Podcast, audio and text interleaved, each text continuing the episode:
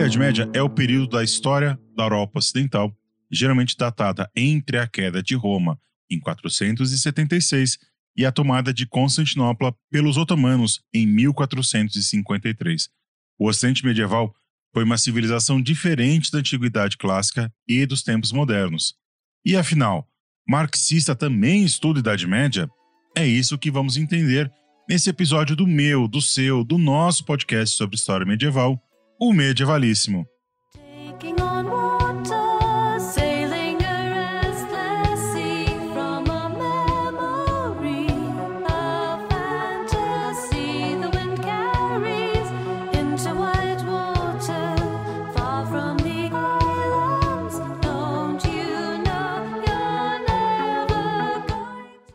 Sejam todas e todos muito bem-vindos, muito bem-vindas a mais um episódio aqui do Medievalíssimo, podcast dedicado de história medieval da Podcasts Clio.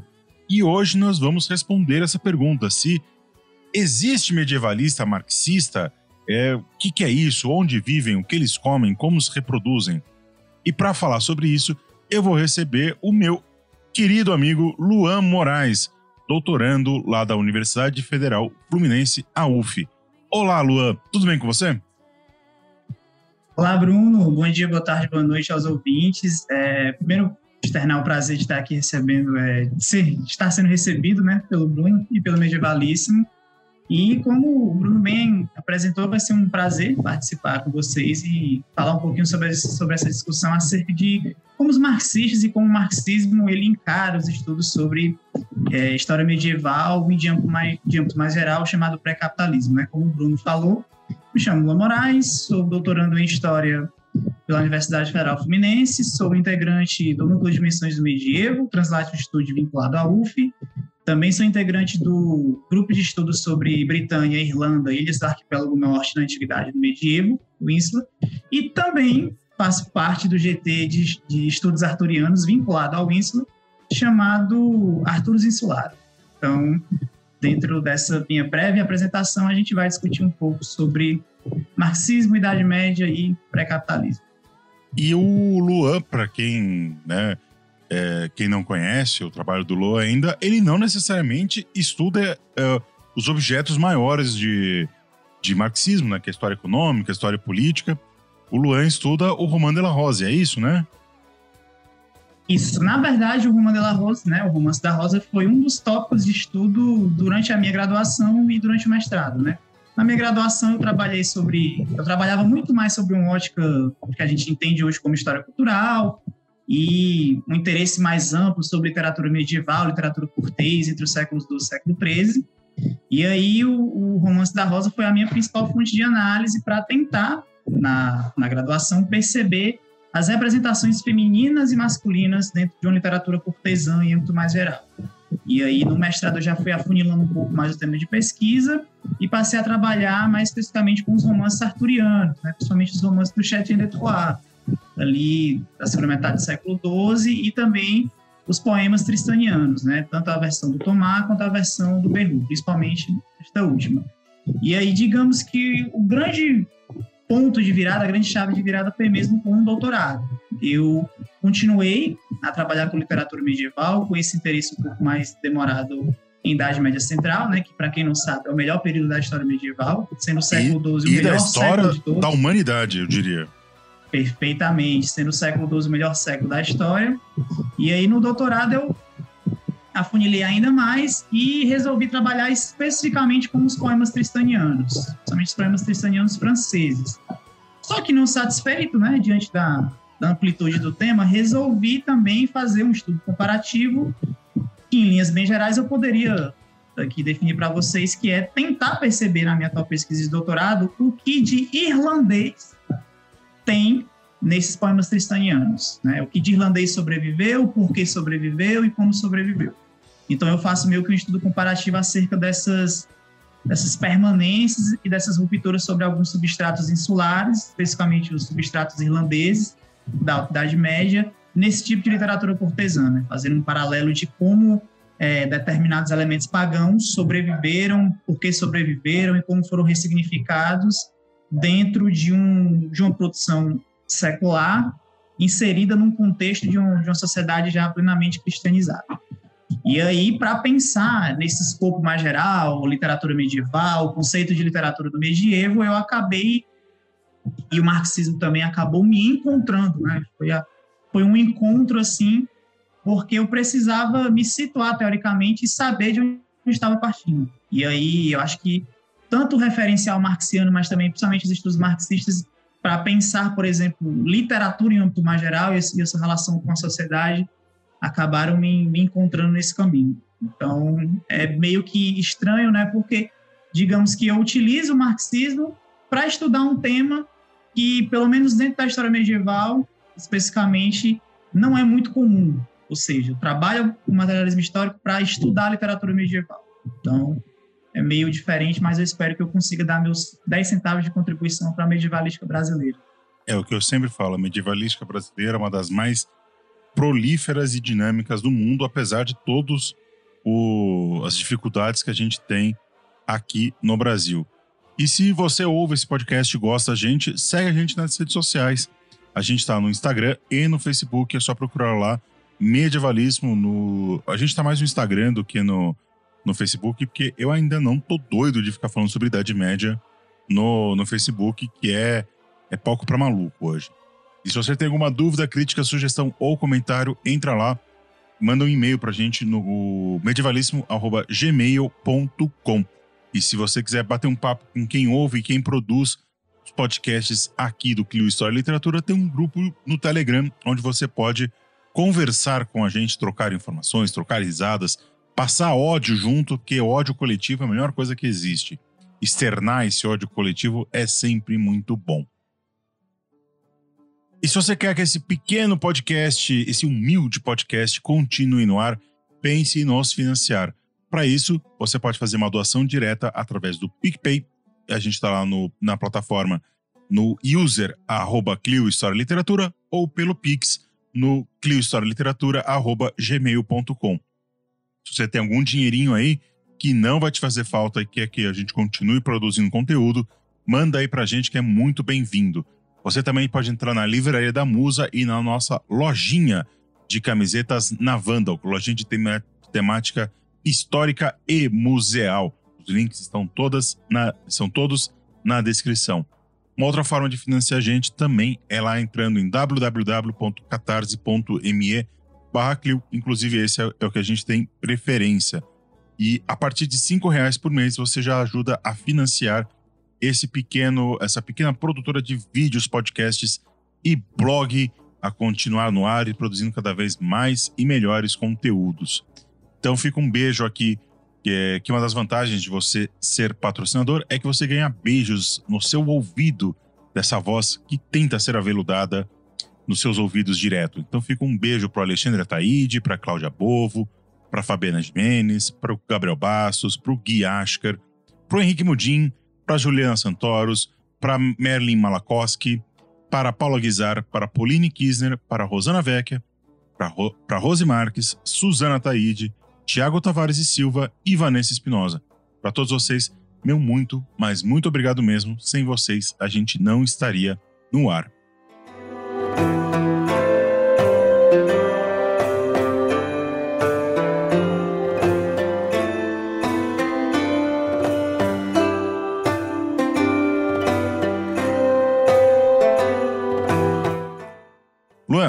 Para a gente começar aqui o papo, a gente sempre tem uma provocaçãozinha para iniciar os motores, que é, afinal, por que raios a gente precisa estudar esse período da história que nós chamamos de Idade Média? Por que, que você acha que a gente deve estudar isso? É, a velha pergunta de um milhão de dólares, né? Talvez há uns tempos para cá eu tenho refletido muito acerca sobre, digamos que, é, o papel social do historiador, né, de um âmbito mais geral, porque antes de sermos medievalistas, nós somos historiadores. Então, muitas vezes a gente meio que se prende, por exemplo, no nosso campo de especialização e deixa de pensar em um escopo maior. Então, dentro dessa minha reflexão, justamente com os colegas de, de pós-graduação, principalmente um, um, grupo de amigos que eu fiz desde que eu entrei no doutorado, a gente vem pensando muito sobre as próprias dificuldades de se construir o campo da medievalística, embora ele já seja que no Brasil, eu já posso dizer isso com certeza, que ele é um campo consolidado, apesar de todas as dificuldades, mas que muitas vezes a gente acaba escutando dos nossos pares ainda os velhos questionamentos, né? Você é um brasileiro, você é um latino-americano. No meu caso, especificamente, vocês devem estar percebendo pelo sotaque, eu não sou do eixo sul-sudeste, né? Sou cearense e torna-se ainda a questão um pouco mais complicada, né? Estudar a história medieval na América Latina, no Brasil e no Nordeste. Embora a gente já tenha campos é, e atuações de intelectuais, intelectuais brasileiras, brasileiros e brasileiras, como na UEMA, na UFPB, na UFRN, na Federal do Maranhão também, enfim, na, na Bahia, que já venham desenvolvendo é, os estudos sobre história medieval no Brasil. E de, eu diria que o porquê estudar a Idade Média, de uma maneira assim, bem simples, para tentar também ser um pouco objetivo, é porque a Idade Média, queiramos nós ou não, ela pertence a nós, no sentido de fazer parte do desenvolvimento social da história da humanidade. Então, a Idade Média ela não é posse, por exemplo, dos europeus, ela não é, digamos que, posse, por exemplo, é, de algum povo, com todas as aspas, de alguma civilização que está inscrito no grande recorte né, arbitrário que a gente entende que é do século V ao século XV, nesse sentido. E eu acredito que, por ela ser uma parte constitutiva e, ao meu ver, substantiva, politicamente, culturalmente, socialmente, da história da humanidade, eu acho que você é, retirar o estudo dessa temporalidade ao mesmo tempo tão longe, ao mesmo tempo tão perto da gente, eu acho que isso comprometeria significativamente a nossa própria compreensão do fazer história, né? Partindo do pressuposto que toda a história ela é ao mesmo tempo uma história do tempo presente, porque nós fazemos história a partir de preocupações do nosso presente e a partir de necessidades e contradições que nos empurram, por exemplo, a determinados questionamentos acerca dos temas e dos objetos dos quais a gente é, se debruça para pesquisar, eu acho que o estudo de temporalidades tão recuadas como a antiguidade, como aqui no nosso caso específico medievo, ele não pode ser retirado de vista. Né? E aí a gente tem a grande confusão, a gente teve um grande debate, né, que, ao meu ver, começou de uma maneira errada e, pelo menos, não foi satisfeito, ou pelo menos não foi concluído satisfatoriamente, que foi o debate da BNCC, né, sobre a, a, colocação dos conteúdos ou não de história antiga e história medieval no currículo da educação básica brasileira, em que a grande desculpa era que não faz sentido os alunos brasileiros estudarem antiguidade, idade média, porque é uma realidade que não lhes diz respeito, né? que não tem nada a, a lhes ensinar e que existem outros conteúdos muito mais substantivos para pensar, por exemplo, a realidade social de cada, cada local. Embora esse argumento ele já seja falho na sua, na sua partida, existe também um componente muito perigoso, em que é mais uma vez a entronização, o faço pressuposto de que se você é um antiquista, se você é um medievalista, principalmente aqui no Brasil, automaticamente você vai estar partindo de uma perspectiva eurocêntrica sobre pensar e sobre fazer história. Mas aí eu devolvo com uma, breve, uma simples provocação. Né? Vocês querem coisa mais eurocêntrica do que fazer história nacional a partir justamente do paradigma da história nacional e da formação do Estado Nacional Brasileiro, a partir, por sua vez, da formação do Estado Nacional Português? A própria divisão da história do Brasil em colônia, império e república não deixa de ser eurocêntrica a partir dessa análise. Embora a história medieval, enquanto disciplina, tenha surgido nas suas bases a partir de uma preocupação dos Estados nacionais europeus no século XIX para se constituírem se justificarem enquanto tal, você pode ser eurocêntrico estudando todo e qualquer período e recorte da humanidade. Então, estudar a Idade Média, ou estudar, é, digamos que, o que a gente entende por Idade Média, não é e não necessariamente deve ser confundido como fazer história da Europa, por exemplo. Né? Existem diversas maneiras de você ser eurocêntrico e de você estar tá reproduzindo discursos eurocêntricos estudando todo e qualquer período. Então, para sintetizar a minha resposta, eu acho que estudar a Idade Média, ela parte de uma preocupação e ela parte mesmo de uma necessidade do historiador de ter aquilo que, para conversar diretamente com o tema do nosso episódio, aquilo que Marx chamou de uma totalidade da compreensão do movimento real. Ou seja, a totalidade não no sentido de ser a soma de tudo aquilo que existe na sociedade, e sim no sentido de ser a síntese daquilo que foi produzido historicamente pelos seres humanos. Então, quando você alija uma fatia temporal de mil ou, sei lá, mais de mil anos dos estudos históricos, algum nível de dificuldade para compreender tanto o mundo atual, mas também o próprio processo de constituição das sociedades humanas ao longo da história, porque também é uma das coisas que a gente deve sublinhar, né? a história é processo, envolve uma noção de processualidade. É, eu acredito que retirar o estudo e a análise é, desses períodos mais destacados do tempo, eu acho que isso comprometeria de maneira significativa a própria compreensão da gente sobre o nosso ofício, mas também sobre a nossa própria realidade. Então, eu acho que estudar a Idade Média é, antes de tudo, uma necessidade histórica, partindo do pressuposto de que nós fazemos o que fazemos a partir dessa compreensão né, sobre uma determinada totalidade da constituição do processo humano ao longo do tempo, né? Aquilo que o Mark Bloch vai falar. A história estuda as ações dos homens no tempo. Então, não tem como a gente simplesmente retirar a Idade Média da, da equação. Acho que o resultado seria perigosíssimo, mas também para não adentrar muito a fundo sobre o que a gente vai discutir ao longo do episódio, simplesmente para a gente não cair no erro de naturalizar aquilo que não deve ser naturalizado. Né? E a gente vai discutir isso posteriormente. E aí, então, a gente parte para outra pergunta do episódio. E afinal, o que, que é esse tal de marxismo aí? Outra pergunta extremamente capciosa, né? E eu gosto até de brincar de que toda vida que perguntam sobre o que é que é o marxismo, às vezes eu gosto de falar assim, bom, antes da gente explicar o que é o marxismo, talvez seria interessante a gente dizer o que é que o marxismo não é, né? Então, tipo assim, o marxismo ele não é um dogma, o marxismo ele não é um credo, o marxismo ele não é uma bíblia, e o marxismo, em momento algum, digamos que, pelo menos não como foi pensado por Marx e Engels, o marxismo ele não é, digamos que, sinônimo de é, determinismo ou mecanicismo.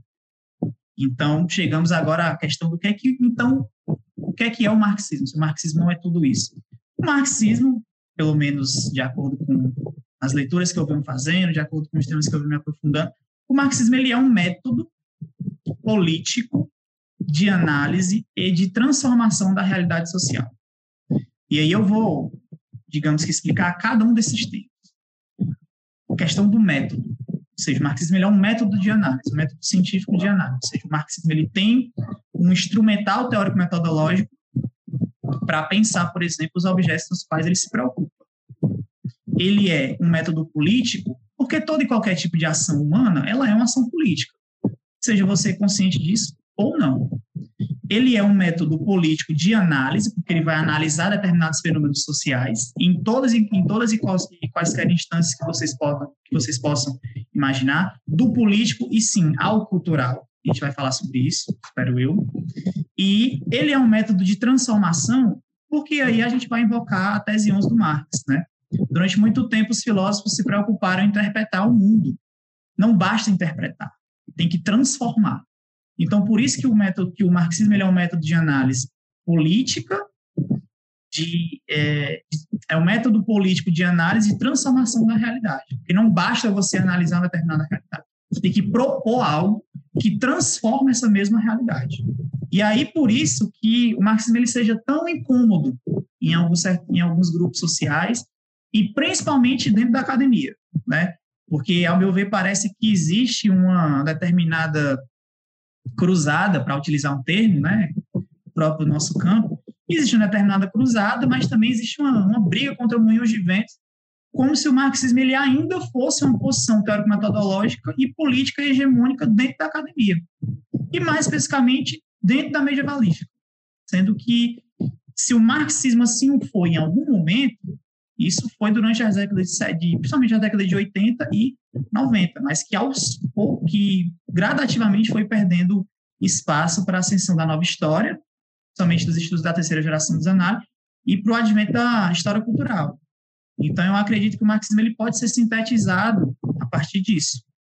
E aí você pode, enfim, discutir sobre a validade ou não de como o marxismo ele pode ser aplicado para analisar esses fenômenos, mas marxismo em síntese ele é isso.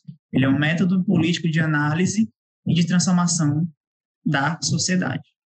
Eu acho bom você falar, trouxe essa questão do desses moinhos de vento que se falam sobre a questão que principalmente fora da academia se fala muito sobre isso, como se todo professor universitário de história fosse marxista, né? E o para usar um termo bem bem legofiano assim, o rosário de ideologias e de metodologias que você encontra ao longo da sua da sua graduação é uma coisa absurda assim.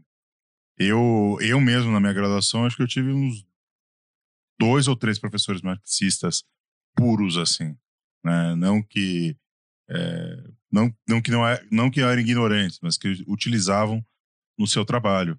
Eu acho que é, é bom deixar isso claro para o ouvinte e nem todo historiador é marxista. Pelo contrário, tem muito historiador que não é e muito historiador que é contra, inclusive, o marxismo.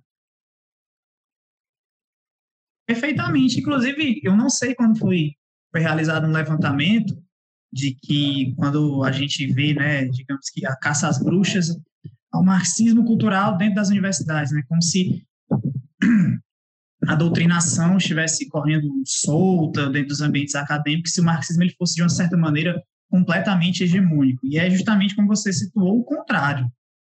Lógico que existem determinados departamentos, por exemplo, onde a composição do quadro docente vai ter uma quantidade maior ou menor de professores e professoras que atuam e que mobilizam categorias do marxismo para, enfim, estudarem seus temas de pesquisa. A título de exemplo pessoal, por exemplo, o Departamento de Educação da Universidade Estadual do Ceará, onde eu fiz a minha graduação, ele tem, digamos que, um, um, um componente relativamente alto e bom de professores e professoras que é, utilizam o materialismo histórico para fazer as suas análises. Mas, por exemplo, no curso de História, no qual me formei, eu acho que se tivesse um ou dois com muita boa vontade ainda, é, era muito. Né? Você contava nos dedos, principalmente por conta de que o marxismo, dentro dos estudos históricos e dentro mais ainda da história medieval, ele é algo como se fosse alienígena, estranho e principalmente datado. Que a palavra-chave é essa. Nossa, o marxismo é um paradigma de análise positivista, determinista, cientificista do século XIX. Então, não tem, primeiro, não tem aplicação nenhuma para pensar no século XXI, logo não tem aplicação nenhuma para pensar temporalidades mais destacadas como o medieval.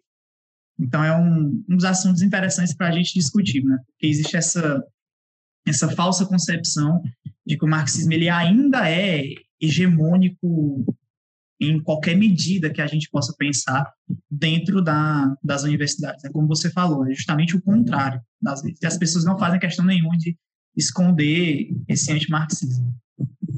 E aí a gente tem que se perguntar, afinal, marxista também estuda a Idade Média e medievalistas também são marxistas? E aí a gente chega também num ponto interessantíssimo de análise, porque, bora, se o marxismo ele é um método político de análise e transformação do, do social, digamos que todo e qualquer período histórico vai ser objeto de interesse dos marxistas. Só que aí vem uma outra contradição, né? Porque também é uma das categorias a partir das quais o marxismo trabalha, questão da contradição.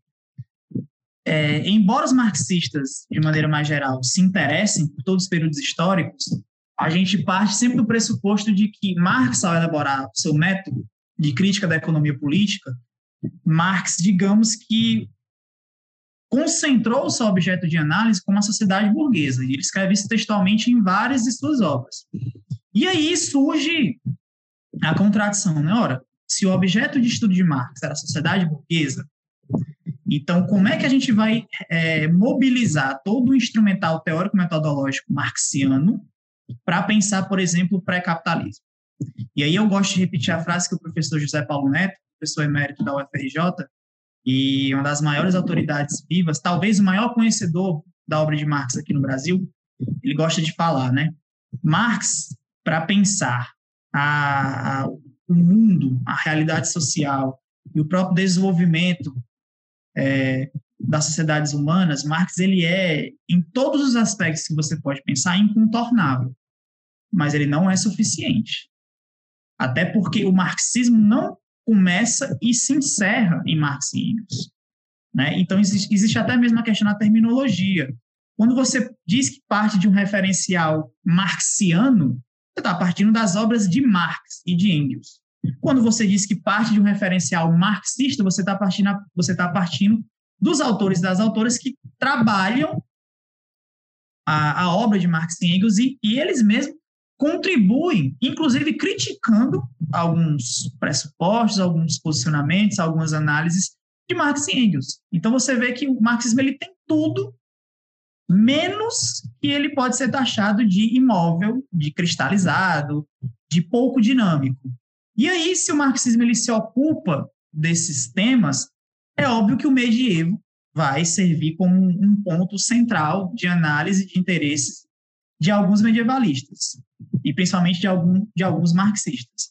Só que, curiosamente, embora o medievo ele seja objeto de análise e de estudos, é, alguns muito bons e, sistemáticos a partir do tema, a gente ainda não tem, digamos que, uma grande profusão de estudos marxistas sobre a Idade Média, comparados, por exemplo, com a gente tem como estudos culturais, como história da vida privada, e dentre outras microhistória, dentre outras vertentes é, e campos temáticos para pensar a Idade Média. Não, então eu acho que sim, os marxistas estudam a Idade Média e sim, a Idade Média é interesse dos marxistas por ela ser justamente aquilo que não nos é alheio, né? Como eu já expliquei na minha apresentação. Então, se tudo aquilo que é, para retomar Mark Bloch mais uma vez, né? Se tudo aquilo, onde eu farejo, onde eu farejo carne humana, eu sei que ali está a minha presa. Então,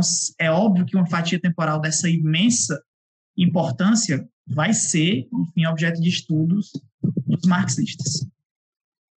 E se a gente pensar em temas que os marxistas abordam em relação ao período, é, como você já falou, né, é, um, dos, uma, um dos temas centrais da, dos estudos e das análises marxistas ou marxianas, eles são a questão da sociedade burguesa, né? Só que a gente não tem sociedade burguesa nesse período. Então, quais são os, os temas principais que os marxistas abordam em relação à Idade Média? É uma pergunta interessante porque existe um, um, uma gama de temas e que, em teses marxistas, podem se preocupar de todo e qualquer tema que faça menção, por exemplo, àquilo que nós, seres humanos, produzimos. Né? E aí, para retomar também o que Marx e Engels falaram lá na ideologia alemã, né? Na ideologia alemã, que a preocupação central para a gente fazer a nossa própria história é, primeiro, suprir a necessidade que a gente tem de sobreviver, de comer, de beber, enfim, de produzir e reproduzir a própria vida humana. Só que os homens produzem e reproduzem a sua própria existência a partir de uma categoria central que Marx vai definir como trabalho. Trabalho no sentido de ser toda e qualquer atividade social humana que, ao mesmo tempo que transforma o mundo que serve os indivíduos, ou seja, a natureza, por ela também é transformada numa relação dialética, que inclusive essa categoria central do trabalho na própria produção e reprodução da vida humana vai ser retomada é, no século XX pela obra do filósofo húngaro Georg Lukács. E Lukács vai dar uma dimensão é, ontológica, ou seja, vai dar uma dimensão acerca do que ele vai entender enquanto ser social partindo dessa perspectiva marxiana. E aí os grandes temas de interesse dessa produção e reprodução da vida humana, como disseram Marx e Engels, é, pensando o medievo, né, vão se delimitar acerca principalmente dos processos de transição, ou seja, há um interesse muito grande, muito substantivo dos marxistas para pensar processos de transição naquilo que a gente, de um modo bem geral, né, porque isso por si só daria um, um episódio à parte, daquilo que a gente entende como modo de produção, então eles vão pensar a transição na antiguidade para o medievo, e principalmente, talvez se eu pudesse dizer um dos principais temas de análise, embora, embora não seja o único, a transição do feudalismo para o capitalismo. Que eu acho que é um dos pontos centrais para se pensar esse interesse. E além desses dois, nesse né, processo de transição, a gente vai ter também o tema do campesinato, né, enquanto sujeito histórico, e aí fazendo até a própria, resgatando uma fala e um pensamento do professor Mário Jorge, da Mota Bastos, da, da UF, em que o próprio campesinato, enquanto sujeito histórico, ele é continuadamente apagado nos movimentos históricos, sob uma falsa justificativa de que não há relatos documentais sobre a classe camponesa nas fontes. Só que, ao mesmo tempo, você se julga, mas é óbvio que não vai haver relato dessas pessoas. Porque o grosso da população no medieval era analfabeta. Então, não dispunha dos meios retóricos, intelectuais e materiais, principalmente, para, digamos que, deixarem os seus testemunhos por escrito. Mas, por exemplo, os estudos arqueológicos vão ao influxo e vão ao encontro, por exemplo, a essa perspectiva de que, ainda que os relatos que a gente tem sobre o campesinato no medievo, na documentação, sejam indiretos, eles ali existem. E o professor Mário Jorge vai dizer que, ora, se você disser para mim que não é possível fazer uma história do campesinato durante qualquer período histórico da humanidade, mas principalmente sobre o medievo, não é possível fazer história, principalmente para o medievo. E, óbvio, se a gente constitui entende que o campesinato ele é um tema central de análise para os marxistas ao estudar a Idade Média, obviamente a gente vai ter que um outro aspecto de interesse dos estudos marxistas sobre o medievo são as dinâmicas entre a produção e a própria exploração entre essas classes, dominadas e dominantes, no caso. E aí, se a gente vai ter um estudo sobre as dinâmicas de produção e exploração no medievo sobre o papel histórico e o papel central do campesinato nessas dinâmicas, a gente vai também, a gente vai ter também um estudo sobre as chamadas revoltas e lutas e, e processos de resistência camponesa durante esse período. Inclusive, vai ser tema de interesse de um dos maiores é, historiadores ingleses, mas também dos maiores marxistas ingleses, que é o Rodney Hilton, em sua vastíssima obra sobre o campesinato inglês na Baixa Idade Média da Inglaterra. E, por fim, a gente tem duas, é, dois temas de análise que, aos poucos, estão sendo cada vez mais destrinchados, que é a questão do chamado Estado feudal, medievo, e a questão do próprio feudalismo em si. Né? Feudalismo que é um tema tão polêmico, que é um tema tão discutido, que é um tema tão debatido e muitas vezes mal compreendido, principalmente pelos não marxistas, que ou partem né, e você me perdoe a franqueza, Bruno, e principalmente aos ouvintes, que ou partem de uma ignorância no sentido de desconhecer a própria literatura sobre o que os marxistas já produziram, em relação a categorias centrais como Estado, dominação, classe, luta de classe, exploração, mas também, muitos casos, de própria má-fé em relação a, a, como esse, esse conceito ele é, ou ele é pensado, ou como ele é mobilizado. Né? Inclusive, o próprio tema, feudalismo, por si só, daria um episódio, acredito eu, interessante, longo e polêmico. Então, então vocês, vocês podem perceber que eu já estou querendo pautar o, o podcast no qual estou sendo convidado. Eu queria fazer Mas, um podcast é sobre. Eu queria fazer um episódio sobre o medieval, sobre o feudalismo para mostrar que não existiu feudalismo. Basicamente era isso. Duas horas falando que não, olha, não existiu feudalismo. Isso aí é uma, é uma invenção francesa para tentar simplificar demais a realidade. É, e tipo assim, eu, eu, eu parto do pressuposto, por exemplo, de que como a nossa medievalística, ela, da sua gênese, né, ela foi altamente influenciada a partir de uma matriz francófila né, e francófona, a gente sabe que muitas vezes a, a própria má compreensão acerca de reduzir tudo aquilo que foi o medievo, que a gente compreende como medievo, sobre a perspectiva do chamado feudalismo, parte de uma própria má compreensão dos franceses em separar, ao meu ver, de maneira abrupta, aquilo que eles entendem como feudalismo e aquilo que, eles, e aquilo que eles entendem como feudalidade. Né? O feudalismo sendo um sistema macroestrutural econômico que vai engendrar a produção e a reprodução da vida material, e a feudalidade como os laços de vassalidade, é, as relações pessoais entre os indivíduos. Só que aí partindo do marxismo, partindo do método do materialismo histórico, essa própria cisão entre aquilo que a gente entende como uma estrutura macro, que ela é ao mesmo tempo, nas palavras do, do Raymond Williams, né? Toda e qualquer época tem um sistema de crenças, de valores, de comportamentos que se supõe ser central, dominante e efetivo.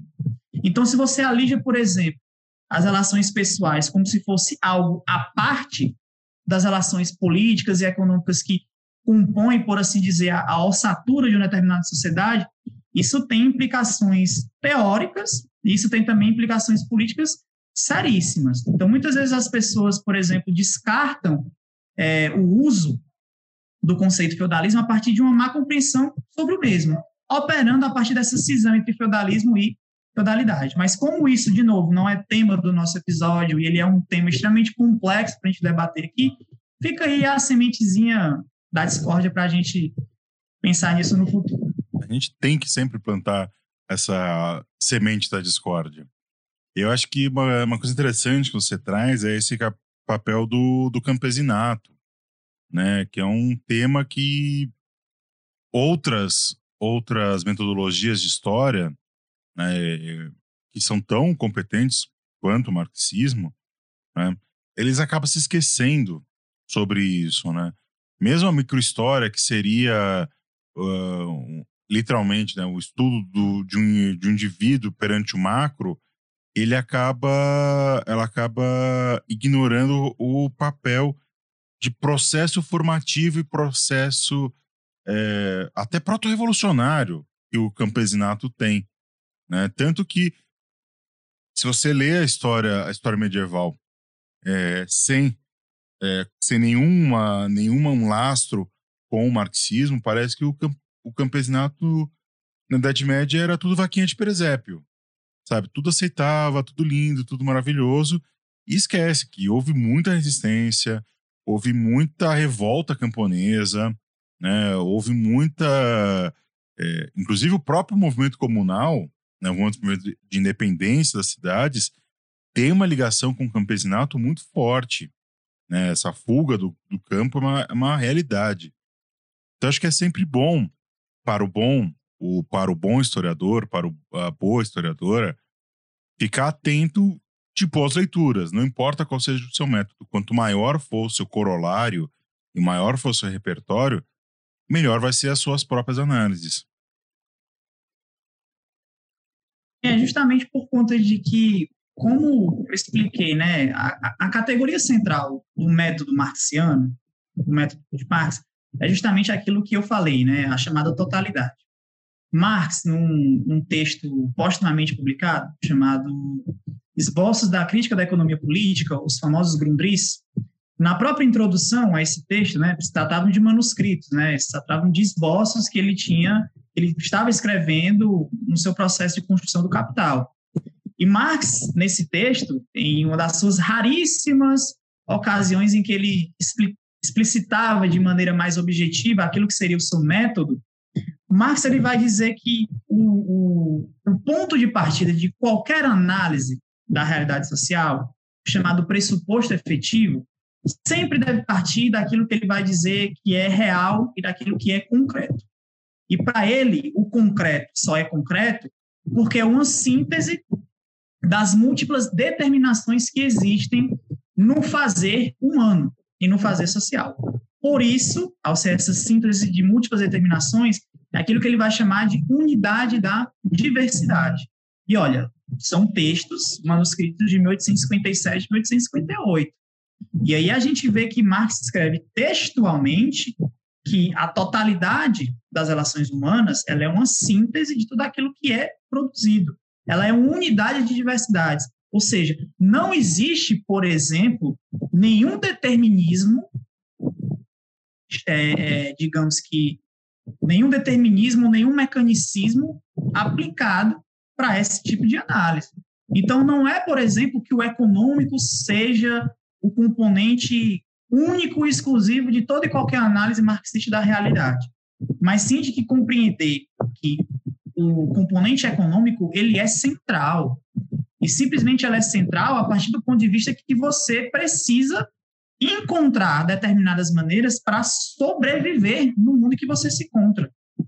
E quando, então, quando ele vai dizer que a organização ela é pensada, ela é produzida ela, e ela é reproduzida a partir do, do ponto de vista da centralidade do econômico, é que as próprias formas de organização social não é que vão ser refletidas por essa, por essa base econômica, Não é que elas vão ser controladas, não é que elas vão ser já sobredeterminadas desde o início, e sim que elas vão se constituir a partir dessa base econômica. Elas vão se constituir ao mesmo tempo que vão o quê? Transformá-la. E aí, se você pensar, por exemplo, na dinâmica do medievo, você tem um fato, inclusive empírico, que eu acredito que nenhum medievalista vá, digamos que, ir contra essa constatação documental de que a produção no medievo ela era produzida por uma determinada classe social, expropriada por outra, e que ambas essas classes, em maior ou menor medida, tinham consciência desse processo. Então, é óbvio que toda a produção estava, digamos que, é, substantivada e reconhecida pelo ao mesmo tempo que a própria expropriação desse excedente era realizado pelas classes dominantes. E aqui eu estou falando de alta aristocracia, de aristocracia secular, de aristocracia é, é, clerical e suas diversas frações de classe. Então, é óbvio que a estrutura do medievo, como toda e qualquer estrutura humana, ela é complexa, ela é contraditória, mas ao ponto que a gente encontra de que existem determinadas disputas antagônicas entre as classes sociais, e partindo do pressuposto que existem classes sociais em suas diversas frações, porque é outra categoria que muitas vezes é mal compreendida pelos não marxistas, né, o conceito de classe. Pensa assim, nossa, classe é um conceito muito estático, classe é um conceito que não pressupõe o um mínimo de ascensão social, então seria muito melhor falar em estamentos, em frações, etc e tal. E isso por si só já, digamos que daria a peste ao marxismo de ser datado. Mas, por exemplo, essa própria terminologia de estamento, essa própria terminologia de fração, essa própria terminologia de divisão, e de pensar a classe com um, um sinônimo de é, alocação social no processo produtivo, a gente sabe de onde vem. Vem de um paradigma weberiano. Só que ninguém questiona Weber, por exemplo. Embora Weber seja o principal, ou nas palavras da, da Ellen Wood, né? Embora Weber e o, Weber, e o, e o paradigma weberiano seja o principal chicote que as pessoas adoram para bater, adoram usar para bater no marxismo. Só que, por exemplo, Weber, em alguns aspectos, para pensar o medievo, para pensar a própria ideia de cidades, para pensar, por exemplo, a própria economia antiga, pré-capitalista, é completamente datado em certos aspectos. Não que Marx também, por conta da sua própria conjuntura histórica e sobre, a, sobre as próprias limitações do conhecimento científico à sua época, também determinadas análises não sejam suficientes. Só que isso é normal, né? Eu acredito que estudar o marxismo e mobilizar o instrumental teórico-metodológico marxista, ele deve ser realizado a partir da perspectiva daquilo que eu falei, de pensar em encarar o marxismo enquanto método.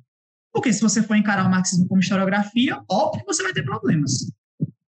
Né? Então, a gente sempre tem que partir desse referencial. Eu acredito que é um tema central que as pessoas, às vezes, tem uma, uma má compreensão, né? Então, eu estava até conversando com os meus amigos esses dias que Weber alugou um, uma cobertura na cabeça de muitos antiquistas e de muitos medievalistas para pensar, por exemplo, o pré-capitalismo, né? Então, Weber seria, digamos que, o supra-sumo da sofisticação teórico-metodológica, porque Weber não é monocasual, porque Weber é um pensador mais sofisticado, e porque Weber tem uma obra extensa que não deveria, por exemplo, ser culpado de determinadas é, formulações teóricas para pensar o pré-capitalismo, né?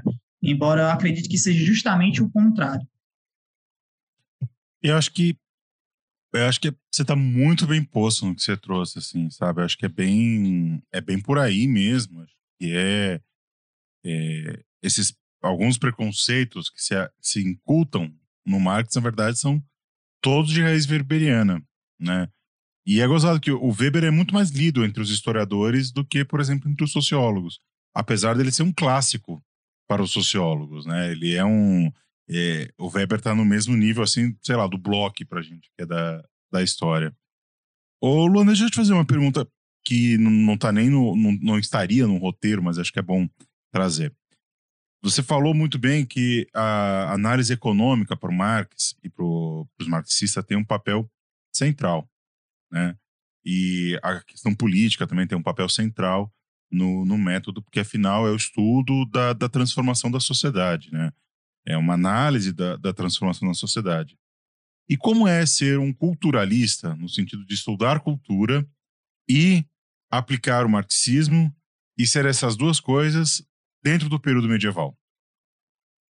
Cara, eu adoro esse tipo de pergunta porque toda e qualquer intervenção que eu faça em algum simpósio, algum tipo de comunicação, os meus amigos não, porque os meus amigos já estão mais um pouco mais acostumados, né? Mas, por exemplo, quando eu vou apresentar o tema da minha comunicação e quando eu coloco no primeiro, primeiro slide algum tipo de, de, de citação, ou coloco uma imagem, ou coloco algum tipo de, de reflexão partindo do ponto de vista marxista, as pessoas ficam surpresas, né? Porque, como eu falei, nossa, estou vendo aqui um fóssil na minha frente, né? Estou vendo aqui um historiador, um medievalista trabalhando com marxismo. Olha que coisa exótica, para dizer o mínimo, né? E ainda mais partindo do. do Olha que do animal raro, né? Que é, animal raro. É incrível, as pessoas, tipo assim, ah, a gente existe, tá? Então, as pessoas se surpreendem muito mais ainda quando eu trago esse tipo de reflexão para pensar literatura, que sobre determinadas múltiplas definições, no sentido bem abrangente, seria, digamos que, objeto dos chamados estudos culturais, de maneira bem, bem ampla. E aí, um tema de uma recente comunicação minha foi justamente sobre isso. Ou seja, o que Marx teve a dizer sobre a arte. Marx, nos Grundrisse, ainda na introdução às Grundrisse, tem um, um, uma passagem central que muitas vezes é mal, mal compreendida, que Marx vai dizer o seguinte, que em determinadas épocas da, da chamada produção humana, é, o desenvolvimento artístico não necessariamente acompanha o desenvolvimento social. E aí, isso por si só, textualmente, se você for, for ler o resto da análise do Marx nos Grundrisse, isso por si só já descartaria toda e qualquer teoria do reflexo ou a chamada metáfora da base da superestrutura como se o econômico a tudo controlasse e a tudo definisse. Né? E aí, pensando em termos culturais, vem uma outra questão, que é o que, é que a gente entende quanto cultura. Porque, bem ou mal, e eu acredito que eu, de novo, com perdão na franqueza, é, mal né, tenha sido desenvolvido nos últimos, nos últimos tempos, é que o grosso da análise sobre a produção cultural no medievo, e eu estou aqui me, me circunscrevendo sobre a produção literária e artística no medievo, o grosso dessa análise tenha sido realizado a partir de um viés culturalista em que, embora hajam estudos substantivos, hajam, estudos assim que são centrais e são incontornáveis para a gente pensar essa produção cultural e artística no medievo, não partem de uma preocupação central, que é se posicionarem, teoricamente, e explicitarem de início aquilo que eles entendem por cultura. Porque a gente parte de um, um pacto a priori de que todo mundo entende o que é cultura. Né? Seja cultura no seu sentido antropológico, de produção social humana, seja cultura no sentido sociológico, né, de ser tudo aquilo que a gente pode encontrar em diversas épocas sociais, que pertence a um determinado grupo ou, ou não, de pessoas que desempenham um conjunto de práticas e que têm um determinado conjunto de valores. Só que aí a gente acaba caindo numa tautologia, porque tá, ok, mas o que é cultura? Essas práticas surgem de onde? Essas práticas são construídas a partir do quê? Essas práticas elas são formadas, elas são, digamos que, instituídas, elas são pensadas, elas são reproduzidas por quem, né? Marx e Engels vão dizer na ideologia alemã de novo que, em tese, digamos que é, as ideias de uma época, em linhas gerais, são as ideias da sua classe dominante. Então, ou seja, muitas vezes aquilo que a gente entende como cultura, de um modo bastante amplo, ela é é, subjetivada a partir daquilo que as classes dominantes ao longo da história dizem que é cultura. Então, veja, não existe nada de natural nesse processo. Não existe nada de essencial nesse processo. Essencial no sentido de ser essência mesmo, no sentido de ser ontológico, no sentido de ser imanente ao movimento humano. Cultura, ela é um produto social. Ela é um dado da realidade e todo e qualquer dado da realidade é produzido humanamente e socialmente. E aí, uma das coisas que, por exemplo, muitos medievalistas é, desconsideram em suas análises é que todo e qualquer tipo de produção artístico-cultural deve ser fundamentada materialmente. Porque justamente a gente fica num limbo de não entender o que é cultura e de muitas vezes acabar reproduzindo e dizendo que certos comportamentos, práticas, valores, ok, pertencem, por exemplo, à aristocracia, pertencem, por exemplo, ao domínio da realeza, pertencem, por exemplo, à cultura, à cultura clerical, só que a gente não pensa como elas foram construídas, né? Sobre que bases materiais elas elas foram, elas partiram, elas foram construídas, né? Então acredito que isso traz uma confusão muito grande. E pensando isso para a literatura, que é o, meu objeto central de análise, a gente parte de uma outra dificuldade, né? Que é a literatura, e mais, o que é literatura pensada para o medievo. Em linhas gerais, embora a palavra existisse e ela tivesse sido grafada, por exemplo, nos vários idiomas, fosse no latim ou no vernáculo, é, em latim o termo se referia muito mais à gramática, ou seja, as formas de você escrever, e muito mais à questão da retórica, as formas de você escrever, de você falar, em linhas gerais, de você dominar o ofício da escrita. E se você tinha esse domínio do ofício da escrita, era óbvio que essas técnicas e esses instrumentos eram, digamos que, relegados a apenas uma parcela muito ínfima da sociedade medieval. Aqueles que tinham, de fato, poder material para ter acesso a esse tipo de, é, de instrumental. E lógico que o conceito de literatura que os medievais tinham antigamente, tinham em sua época, não é o mesmo que o nosso, né? O nosso ele também não deixa de ser um construto, um construto social, como qualquer outro, em que um grupo de indivíduos vai dizer que um tipo de escrito, escrito em uma determinada língua, sobre uma determinada estrutura estética e formal, é literatura. E não basta ser determinado tipo de escrito, tem que ser um determinado tipo de escrito considerado bom, que é uma, uma noção de literatura vinda do século XVIII século XIX. Então, partindo dessa reflexão, eu gosto sempre de enfatizar que é uma reflexão que o, o, o Raymond Williams traz no livro chamado Marxismo e Literatura, que a literatura ela é uma categoria social, histórica e especializada. Ora, se ela é uma categoria social, histórica especializada, ela é mutável ao longo do tempo. E aí eu faço uma conexão já com Antônio Cândido, o gigante Antônio Cândido, em que ele vai dizer que toda e qualquer sociedade, toda e qualquer sociedade, seja qual for a sua época de existência, vai produzir as suas formas de conceber e de fabular sobre a sua realidade. Aquilo que eles vão chamar de literatura, de folclore, entre outras terminologias. E que o próprio Cândido vai dizer que seria uma necessidade universal das sociedades humanas de apresentar, representar e refletir sobre o mundo em que vive. Desse modo, se a literatura é uma categoria social histórica especializada, se a categoria, em certos termos, ela não deixa de ser uma necessidade universal por conta do próprio processo de produção e reprodução da vida humana, a literatura é e só pode ser definida historicamente. E aí, por exemplo, que eu vejo o diferencial do marxismo de outras tendências para se analisar a realidade social. Porque tudo no marxismo, ele é historicizado tudo. E que, tipo assim, parece uma coisa muito óbvia, parece uma coisa muito básica para nós que somos historiadores, mas que muitas vezes os próprios historiadores esquecem e tendem a naturalizar aquilo que não é naturalizado. Vocês me perdoem pelo tamanho da resposta, Imagina. mas eu acho que foi uma, uma pergunta extremamente interessante que... Não tem que, é, tem que se perdoar, não. Caberia a devida contextualização e a devida explicação. Então, eu não. acredito que é partindo disso. Eu acho que é sempre bom a gente ter essas, essas reflexões teórico-metodológicas que elas acabam reforçando a nossa própria reflexão, né? Nosso, a nossa própria a nossa própria prática. Luan, dentro do, do, dos estudos medievais, dentro da medievalística, quais você apontaria as grandes referências marxistas para esse período? Então, como eu havia comentado antes, é, embora a gente consiga visualizar alguns estudos substantivos, a gente ainda não tem, digamos que, em comparação com os outros campos teóricos da história para pensar o medievo, é, estudos assim um grande número, embora existam estudos nesse sentido. E aí eu fiz uma pequena divisão, pensando, é, principalmente aqui no Brasil, mas também em âmbito é, internacional.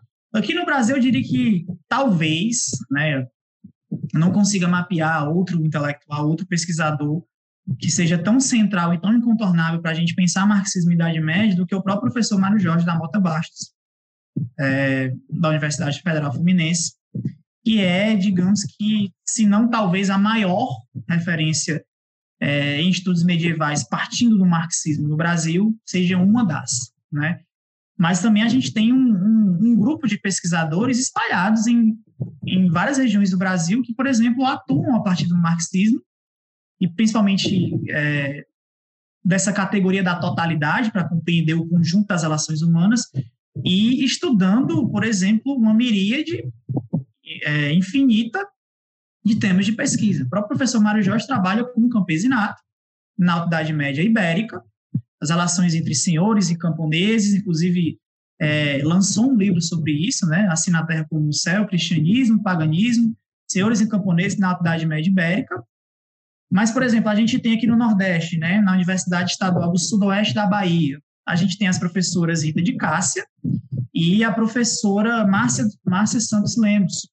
Professora Rita, por exemplo, trabalhou com magia e trabalhou com literatura arturiana no século, nos séculos 12 e 13, a partir dos romances arturianos, para pensar, por exemplo, a figura do herói é, arturiano e essas relações com magia, essas relações, por exemplo, com esse ambiente, cavale, esse, com esse ambiente cavaleiresco, cortesão, mas partindo do materialismo histórico. A própria professora Márcia, por exemplo, embora não trabalhe, digamos que, é, com a fatia temporal tradicional né, do medievo, mas ela trabalha, por exemplo, com aquilo que a gente, com aquilo que a gente pode chamar de antiguidade tardia, ela trabalha, por exemplo, com uma perspectiva sobre os estudos femininos de gênero, é, partindo sobre uma análise da história das mulheres, principalmente também, ali entre os séculos IV e V, seja a partir das obras de Agostinho de Hipona, mas também sobre as mulheres romanas nesse período. A gente tem também o professor Paulo Pachá, que para além de ser uma referência também para os estudos marxistas aqui no Brasil, atualmente, professor da UFRJ, é, aos poucos, desde 2019, né, e vocês podem imaginar o porquê disso, vem se dedicando aos estudos sistemáticos sobre a ascensão da extrema-direita mundial e a sua relação com o chamado neomedievalismo. Né? Inclusive, fica aqui a, a, a indicação de um artigo dele excelente sobre o porquê que a extrema-direita ama tanto a Idade Média. Né, fica, essas... fica um jabá aqui do medievalismo do episódio anterior a esse que eu gravei com o Luiz Guerra, exatamente sobre isso. Exatamente sobre o conceito de neomedievalismo. Exatamente. Então a gente tem o professor Paulo Pachá, que trabalha com isso, e que também vem paulatinamente, embora ele trabalhe com alta idade média também, principalmente um interesse de pesquisa seja a Espanha visigótica, né, a formação do reino visigodo na Espanha, ele também atualmente está trabalhando, por exemplo, com o uso das novas tecnologias no ensino de história medieval, partindo de memes, inclusive memes utilizados nesses fóruns de extrema-direita, né, fazendo essas apropriações neomedievais sobre a Idade Média, para, enfim, difundir o discurso de ódio, racismo, xenofobia e homofobia, tudo que de mais perverso existe nesse poço sem fundo que a gente caiu desde 2019, né? A gente tem também o professor, o querido professor, né, Marcos Bacega, da Federal do Maranhão, e também trabalha com, com materialismo histórico, inclusive recentemente tive a oportunidade de assistir uma comunicação do professor Bacega, em que ele nos conclama, né, faz um chamado às armas dos medievalistas que é, não descartem a, a, tradição histórica, principalmente da segunda geração dos análises, e a preocupação com a síntese da totalidade para pensar os estudos históricos, ao mesmo tempo dialogando com as diversas tendências que vêm surgindo, principalmente os estudos pós-coloniais, os estudos subalternos e o chamado giro decolonial, né? Mas eles parte ainda da perspectiva do materialismo histórico, como ele mesmo gosta de falar, né? Esse dinossauro teórico-metodológico que as pessoas ainda insistem em, em enterrar e desenterrar continuadamente. Professor Marcos tem uma curiosidade muito interessante. Ele é meu amigo pessoal, né? Ele é grande, um grande amigo meu. E ele me deu a aula trote quando eu entrei na, na USP. E ele não sabia que era uma aula trote. Ele foi, os veteranos convocaram ele para fazer, E foi uma aula trote para ele e para, o, e para os, o, o, os, os, os, os, bichos que estavam entrando. Foi, foi bem interessante isso. Ele é, ele é todo cheio de um vocabulário, daquele jeito. Ele quase foi padre, não sei se você sabe disso. Sim, ele, sim. ele quase foi padre e ele fala como padre, é uma coisa de louco. Não, o professor Basseg, ele é um, um ser humano, um professor incrível, né? Um é uma das pessoas. Incrível. Ele é um dos, né, dos medievalistas mais é, generosos que eu conheço. E olha que desse no nosso na nossa área aqui a generosidade é, é uma constante. Tirando uma ou outra pessoa aí, mas é uma constante e se, se destacar nisso por ser generoso é é um, é um mérito muito grande do, do meu querido Bacega. Fica um beijo para você, Bacega, também. Um abraço também, professor Bacega. Você provavelmente não está nos ouvindo. Mas se nos ouvir, fica aí o recado, né? Fica um beijo. Então, para além desses aqui no Brasil, eu também posso mencionar, por exemplo, alguns colegas do, do meu grupo, né? De pesquisa do Translate Studio, é, o professor Tiago Magela, o professor Eduardo Cardoso da Afonso, professores Edilson Menezes e Matheus Tarjano, cada um, à sua maneira, pesquisando esses temas. Né? Por exemplo, o Tiago e o, o Tiago pesquisa Estado Feudal em Portugal, é, no século, na Idade Média Central, o Eduardo pesquisa campesinato, ambos defenderam recentemente suas teses de doutorado. É, o Edilson trabalha com o Estado feudal já no Reino da França. O Matheus trabalha principalmente a partir dos debates da transição com Portugal na, na Baixa Idade Média e a apropriação das chamadas terras incultas, né, as terras não agricultáveis, bosques, lagoas, enfim, sempre nessa dinâmica de pensar essas relações de contradições do, do, do medievo, né, de todas as sociedades humanas e principalmente a relação do homem com a, com a natureza, né, ao mesmo tempo que transforma também por ela é transformar. E em âmbito aqui na América Latina, né, para também não, não deixar de mencionar, a gente tem pesquisadores e pesquisadoras substantivos que, que atuam nessa área, né. Digamos que a medievalística argentina é muito presente nesse sentido. A gente tem, eu posso citar, por exemplo, a professora Reina Pastor, uh, professora Reina Pastor, né, que é argentina, embora esteja lecionando atualmente na Espanha. Tem o professor Carlos Astarita, tem a professora Cecília Devia, dentre vários outros intelectuais aqui latino-americanos que trabalham com materialismo histórico. É gente, hein? É muita gente, né? É então, tipo assim, só para fechar em âmbito mais geral, né, os grandes nomes, né? Porque todo mundo fica, todo mundo fica pensando assim, ok, então os nomes brasileiros, latino-americanos, também, tá? Quer saber, por exemplo, dos, dos bichões, né? né? Do, dos monstros sagrados da medievalística internacional. Então, a gente tem uns clássicos, né? Os franceses Pierre Vilar e Pierre Bonassi, que é um dado curioso, né? Porque, embora o próprio marxismo ele tenha sofrido um influxo muito grande dentro da própria reformulação e da transição da segunda para a terceira geração dos análises, ainda, ainda assim, Pierre Vilar e Pierre Bonassi se mantiveram fiéis, né? A, a, trabalhar com materialismo histórico pensada, pensado para o medievo, né? Posso citar o caso também do Henri Lefebvre, embora o Henri Lefebvre não fosse medievalista, tem, temos também o Guiboat, um outro expoente clássico da medievalística francesa que trabalhava com materialismo histórico, e indo para a Inglaterra, uma profusão de medievalistas conhecidos, né? Rodney Hilton, Chris Wickham, Perry Anderson, embora o Perry Anderson não fosse, não seja medievalista de formação. Na Espanha nós temos o Monsalvo Anton, é, na, é, em Portugal nós temos o João Bernardo, dentre vários outros grandes nomes para pensar é, em termos de enquadramento teórico. É, gente, hein? Isso porque tá. Isso porque, é uma, como você falou, é um dinossauro, né? Um fóssil. Imagina se estivesse vivo e chutando como estaria, como não estaria.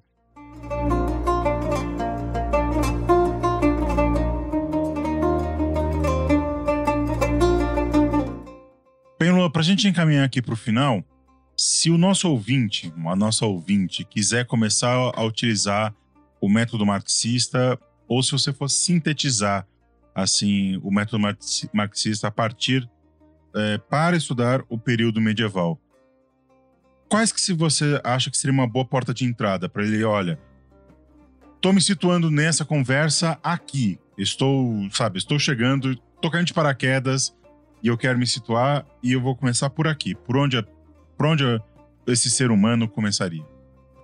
Então, é uma pergunta complexa, porque a depender de quem vai responder, as pessoas, alguns podem ser um pouco mais cri-cri e falar assim: você tem que começar, óbvio, que por Marx e Engels, né? Logo de, assim, de supetão, de, de prontidão. Eu diria que sim, mas enfim, com, com um asterisco, né? Para você que está querendo se situar no debate, para você que caiu de paraquedas e você, ó, oh, eu gostei, achei curioso, né? Ou então pelo menos, não, eu vou estudar essa parte aqui que não presta. É, eu diria, é bom exemplo, também pra... estudar para dizer que não presta. É muito é, bom fazer isso. As pessoas às vezes não fazem isso. Eu diria que, por exemplo, existem certos textos que a gente não pode deixar de ler. Então, começaria, por exemplo, com as duas obras clássicas do Perry Anderson, é, Passagem da Antiguidade Passagem da Antiguidade ao Feudalismo e Linhagem do Estado Absolutista, embora principalmente a primeira seja muito complicada do ponto de vista empírico, porque é um ensaio bibliográfico, então ele não trabalha com fontes primárias, ele mesmo admite que boa parte das, sua, das suas formulações tem um caráter muito mais teórico do que prático, mas como todo e qualquer clássico, né, ambos foram publicados na década de 70, 1974. São dois clássicos que, de certa maneira, contribuem para a gente entender minimamente como os marxistas, em termos de método, enquadram seu objeto, né? Então, essas duas indicações do Perry Anderson, né, passagem da antiguidade ao feudalismo e do Estado absolutista, lidas como Marx lia e fazia essas análises, né? Do ponto de vista crítico, eu diria também para lerem as obras do Rodney Hilton, que infelizmente não tem tradução para o português, mas para quem já é da área sabe que é uma constante que a gente encontra, né? A, a escassez de material traduzido, principalmente material clássico, um pouco mais antigo, as obras do Rodney Hilton, principalmente o texto Bondman Made Free, né, que seria algo como servos transformados em livres, alguma coisa desse tipo, que também é uma obra da década de 1970, e também um livro dele sobre o campesinato na Baixa Idade Média inglesa. E aí, talvez a, a principal obra, que eu acredito que a principal obra marxista, né, é, que acredito que todo mundo deveria ler, porque não só marxistas, mas também todo mundo que entra no curso de história deveria em algum momento passar por essa obra, que é a transição do feudalismo para o capitalismo. Considerações do debate, né? Que a gente vai ter todo o, conjunto de publicações, de artigos e de ensaios que foram publicados sobre o debate da transição, desde o debate Maurice Dobb com Paul Suisse ao chamado debate Brenner, para pensar a transição. Então, a gente vai ter artigos do Eric Hobsbawm, do próprio Brenner, do próprio Paul Suisse, dos historiadores japoneses, dos marxistas japoneses, que vão pensar o processo de transição.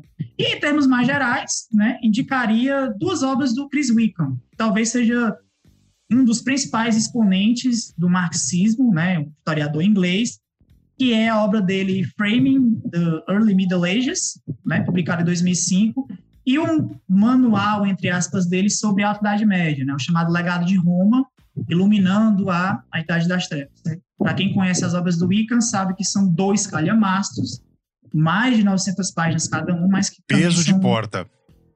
Exatamente, mas também que são referências assim centrais. E para concluir, né, se eu falei que a gente deve partir, né, que as portas de entrada são essa, dos marxistas, não temos como fugir dos, bons velhinhos, né? Então, embora Marx não tenha escrito sistematicamente sobre o medievo, mas para pensar em termos de método, indicaria a introdução aos Grundrisse, né? Inclusive, é, foi recentemente publicada, né? Tem uma publicação diretamente do alemão para o português em 2011. E dentro dos Grundrisse, talvez o texto clássico de Marx e o único em que ele expôs de maneira um pouco mais demorada, que é chamado As Formas que Antecedem a Produção Capitalista, as chamadas formas, né? E, em termos de método também, a primeira parte da ideologia alemã, em que ele e Engels vão fazer a crítica a Feuerbach. Então, eu acredito que de Marx, para entender o método, a introdução dos Grundrisse, a primeira parte da ideologia alemã, e de maneira um pouco mais sistemática, o capítulo sobre as formas que antecedem a produção capitalista também nos Grundrisse. E aí a gente fecharia de maneira um pouco mais amarradinha essas indicações para pessoas que se interessam, que podem haver se interessar pelo marxismo e como o marxismo entende o pré-capitalismo e o medievo. Eu sempre no final do programa peço uma indicação teórica ou cultural sobre o tema, mas você deu uma uma, durante o episódio deu uma saravada aí, uma saraivada de referências. O nosso. Tá pesada a bibliografia desse, desse episódio aqui. Então, em vez de pedir uma indicação cultural, em vez de pedir uma indicação teórica, eu vou te pedir uma indicação cultural. Você acha que tem alguma obra cultural que de alguma forma exemplifique o que a gente falou aqui? Eu tenho uma, que é uma cena, mas é meio comédia, uma tiração de sarro dos próprios dos próprios da New Left é, inglesa durante a década de 70, que é a cena do camponês que está sendo explorado no Em Busca do Cálice Sagrado, do Monty Python, que ele fala que ele é da frente popular, revolucionária dos camponeses. E aí começa uma discussão entre os, entre os personagens. É uma cena que. Vejam essa cena depois do que nós falamos aqui, para ver como uma, tipo, Monty Python entendia pra caramba de história e principalmente sobre o marxismo. Você tem alguma indicação pra gente? É, Bruno, na verdade você tirou a minha indicação, né? Porque eu também iria de, Monty Python em busca do cálice sagrado, mas é que você falou dessa cena icônica.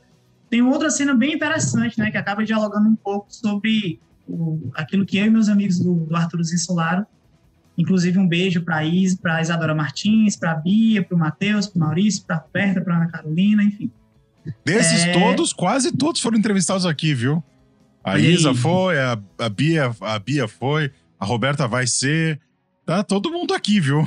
A gente dominando o medievalismo. Filial aqui que é uma já. Cena, que é uma cena bem interessante, que é quando os personagens estão discutindo e em um determinado momento um fala assim, ora, mas uma mulher que te entrega uma espada tirada de um, de um lago não é base para a fundação de nenhum sistema político econômico. E aí eu acho que essa cena, embora com todo a finesse né, do britânico, ela consegue ao mesmo tempo fazer uma crítica social é, muito forte, né, embora bem humorada, de justamente tentar contrapor determinados processos que a gente entende como se fossem naturais ou como se fossem ou como se seguissem o curso histórico da humanidade. E se você me permite, eu acredito que só mesmo para não deixar de falar, né, porque acho que acho que se eu não falasse isso eu não estaria muito satisfeito com a minha própria participação. É que, como os temas principais nos quais o marxismo se, de, eh, se debruça para pensar o medievo são as questões das contradições, das lutas camponesas, dos processos de resistência e principalmente o antagonismo de classes, eu acredito que o próprio debate marxista sobre o medievo, ele parte de uma necessidade histórica fundamental de desnaturalizar o capitalismo. No sentido de que, ora, o modo com a sociedade medieval, com uma sociedade feudal, com uma sociedade é, na Idade Média se organizava e que o modo como ela produzia e reproduzia sua forma de existência, ela é diametralmente oposta ao que a gente tem hoje, numa época de capitalismo global e hegemônico. E aí, a gente pode, por exemplo, quebrar ao analisar o conjunto né, das múltiplas determinações que constituem a totalidade, pensando no medievo, como as formas sociais, econômicas, políticas e culturais, elas se constituem. E que em nenhum momento essas formas políticas, econômicas e culturais, elas são, digamos que, um proto-capitalismo, ou que elas, por acaso, só foram, digamos que, libertadas quando os grilhões feudais e quando o advento das, das revoluções burguesas, por exemplo, derrubou o Estado absolutista. Porque isso seria uma, uma leitura completamente linear e teleológica da história e mais de projetar para o pré-capitalismo, seja para a antiguidade, para o medievo, características da sociedade burguesa, naquilo que Marx pontuou, e tentar ver essas características em todo e qualquer período da história da humanidade. Que, bem ou mal, é o que Weber faz, por exemplo, na sua análise na ética protestante de espírito do capitalismo.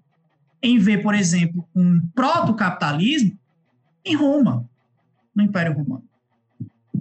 E a gente tem que ter, de uma vez por todas, a noção de que o capitalismo ele é um modo de produção e uma forma de organização social, política e econômica que ele é o quê? Primeiro de tudo, passageiro, específico e único na história da humanidade. E que, por isso, ele não tem nada de natural. Daí, por exemplo, outra importância de se projetar, por exemplo, os estudos marxistas sobre o medievo para desconstruir esse processo de naturalização daquilo que não deve ser, sob nenhum aspecto, naturalizado. Porque senão a gente vai. Se a gente naturaliza o capitalismo como algo inevitável, como digamos que um, um processo é, que era o que tinha que acontecer e que em alguns momentos ele foi maior ou menor, por exemplo, incentivado, por assim dizer, por um conjunto de circunstâncias históricas específicas, a gente vai, digamos que, jogar na lata do lixo da história todas as contradições e principalmente as resistências aos processos de dominação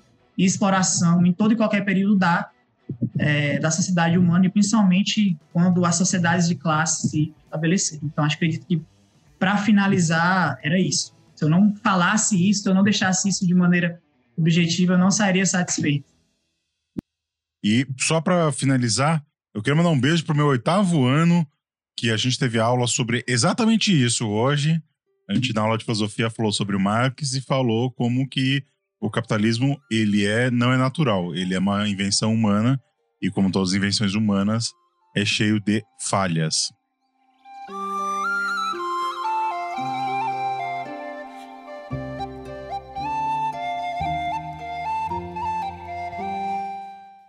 Luan, muito obrigado pela sua participação. Acho que foi um episódio maravilhoso. Eu sempre gosto de falar de teoria e metodologia. Acho que é a gente sempre precisa, é, enquanto esses são os episódios que menos têm acesso do público, assim, geral, do medievalismo. Eles menos ouvem porque é um assunto que não é. É um assunto que, se você não é historiador, você não, não, você não quer ficar ouvindo muita coisa sobre isso. Mas acho que é fundamental a gente sempre pensar como que nós pensamos a história. Meu muito obrigado pela sua presença. Bom, eu que agradeço. Eu acho que acredito que é o trabalho da, da CRIO Podcast, principalmente do medievalismo, para pensar a Idade Média, a difusão do conhecimento científico, ele é paradigmático e essencial, né? principalmente nos tempos que a gente vem vivendo, de negacionismo, de obscurantismo científico e todo tipo de mazela que a gente vem enfrentando, né? principalmente no, nos anos que, que se seguem. Então, eu que agradeço mais uma vez pelo convite, pelo interesse, pela paciência, pelo espaço cedido, e eu espero que, de alguma maneira, os ouvintes né, se sintam interessados, se sintam curiosos. E é isso, a gente veio aqui para conversar, para bater um papo, para, enfim, tentar desmistificar algumas coisas sobre marxismo, sobre Idade Média, e, enfim, agradeço pelo espaço mais uma vez, foi um prazer. E no mais é isso. E como o ouvinte deve imaginar, como se trata de um tema metodológico, não tem é, visual desse episódio, porque né, fazer dossiê visual de metodologia é complicado. Mas todas as referências que o Luan falou estão todas linkadas na descrição desse episódio. Vai lá conferir. Então era isso, meus amores. Espero que vocês tenham gostado dessa conversa. Espero que vocês tenham gostado desse episódio. Espero vocês daqui a 15 dias em mais um episódio do meu, do seu, do nosso medievalismo. Beijo, abraço, é aperto de mão e o resto é vida que segue.